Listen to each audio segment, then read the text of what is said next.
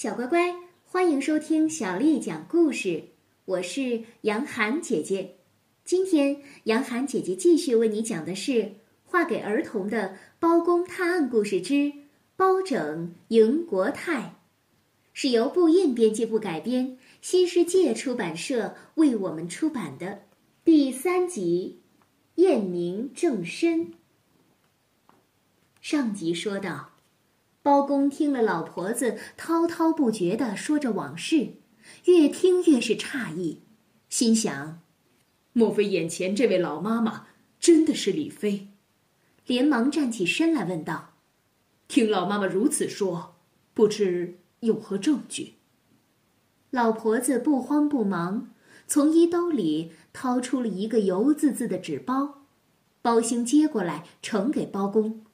包公将纸包一层一层的打开，一看，竟是一颗金丸，上面刻着“玉宸宫”字样及李妃的名号。果然是李娘娘。他赶紧走到李娘娘面前，双膝跪倒，对李娘娘说：“娘娘坐前，微臣包拯来迟了。”李娘娘说：“包青平身，哀家的冤枉。”全要仰仗包青了，包公回道：“娘娘但请放心，包拯一定尽力而为，洗清娘娘的冤屈。只是如今刘后在宫内，郭槐掌管内院，耳目众多，恐怕走漏消息。因此微臣期望娘娘暂且认包拯为义子，以母子相称，以便掩人耳目，免得横生枝节。”娘娘道。如此甚好，包公于是叩头谢恩，站起身来，又暗中吩咐包兴。包兴领命下去。包兴出了庙门，只见县官正在斥责地保范宗华说：“钦差大人在此速谈，你为何不早早的禀报我知道？”包兴插口说：“县太爷，算了吧，他是张罗不过来呀。”现在呢，大人吩咐立即叫贵县准备新轿一乘，伶俐的丫头两名，上好的衣服簪环一套，请县太爷速速去办吧。县太爷连连答应，连忙去了。等待一切准备停当，包公立即连夜修书，命包兴提前赶回开封府，密报包夫人，安排一切事宜。这一天。只见两名衙役奔进了开封府，禀道：“大人及太夫人已经进城了，离府不远了。”包夫人连忙换了吉服，带领仆妇丫鬟在堂前恭候。不一会儿，大轿已经抬到了三堂落下。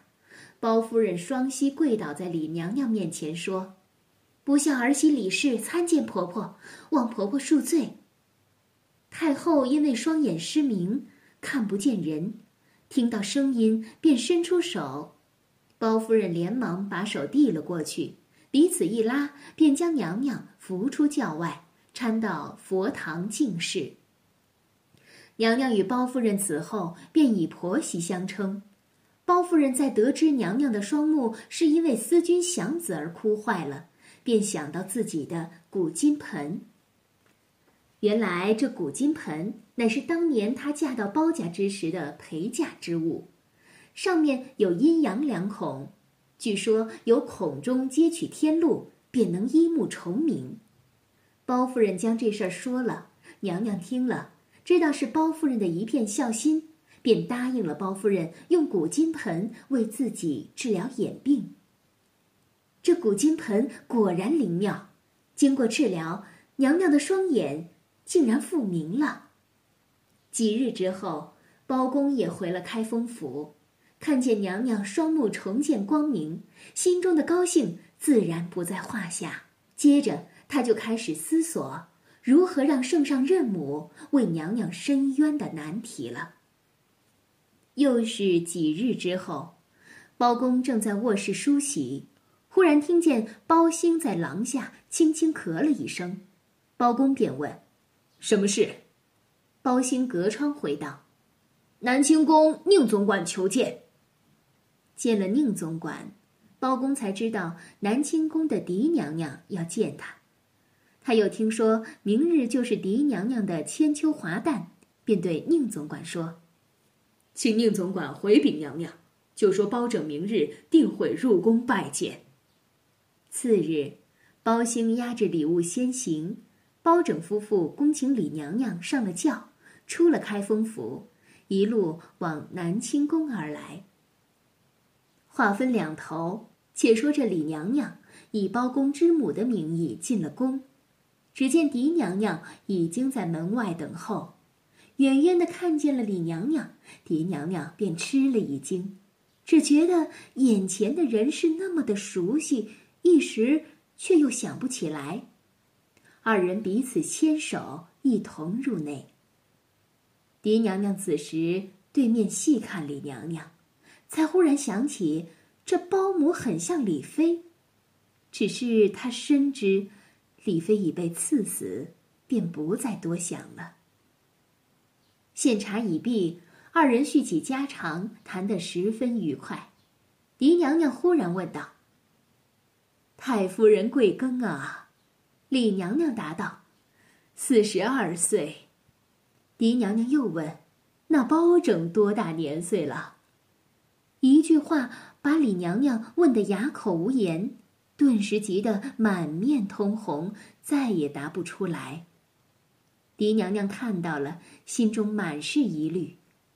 狄娘娘决定留下她细细盘问，于是吩咐下去说：“所有叫马人等不必等候了，我要留包太夫人多住几日。”接着传来酒菜，二人仍是坐着闲话。到了晚间，吃毕晚膳。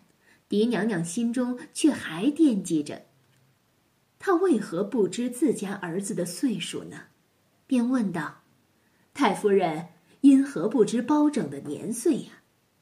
李娘娘这时再也隐忍不住，不觉失声道：“皇姐，你难道不认得哀家了吗？”说完，已经哭成了泪人。狄娘娘大惊说：“难道？”难道太夫人真的是李娘娘？李娘娘这时已经泪流满面，哪还说得出话来？狄娘娘急忙说道：“此时房中无人，何不细细说来？”李娘娘这时才止住悲伤，将自己当初怎么受害，于中如何替死，怎么被送到陈州，又怎么遇到包公假认为母等遭遇说了一遍。说完，又放声大哭起来。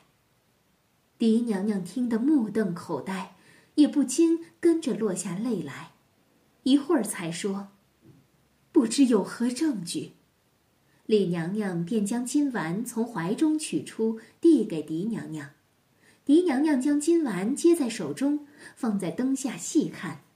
稍后，战战兢兢的又将金丸递还，随即双膝跪倒。口中说道：“臣妃不知凤驾降临，多有冒犯，望娘娘宽恕。”李娘娘忙说：“皇姐请起，只是不知，如今要如何让皇儿了解真相，使我母子重逢？”狄娘娘说：“娘娘放心，待宸妃装起病来，再叫宁总管奏知圣上。”圣上必定会亲自前来，到时，臣妃自会向圣上禀明一切的。小乖乖，今天的故事就为你讲到这儿了。如果你想听到更多的中文或者是英文的原版故事，欢迎添加小丽的微信公众号“爱读童书妈妈小丽”。接下来我要为你读的是唐朝诗人贺知章写的。《回乡偶书·其二》。《回乡偶书·其二》，唐·贺知章。离别家乡岁月多，近来人事半消磨。唯有门前镜湖水，春风不改旧时波。离别家乡岁月多。近来人事半消磨。唯有门前镜湖水，春风不改旧时波。离别家乡岁月多，近来人事半消磨。唯有门前镜湖水，春风不改旧时波。小乖乖，晚安。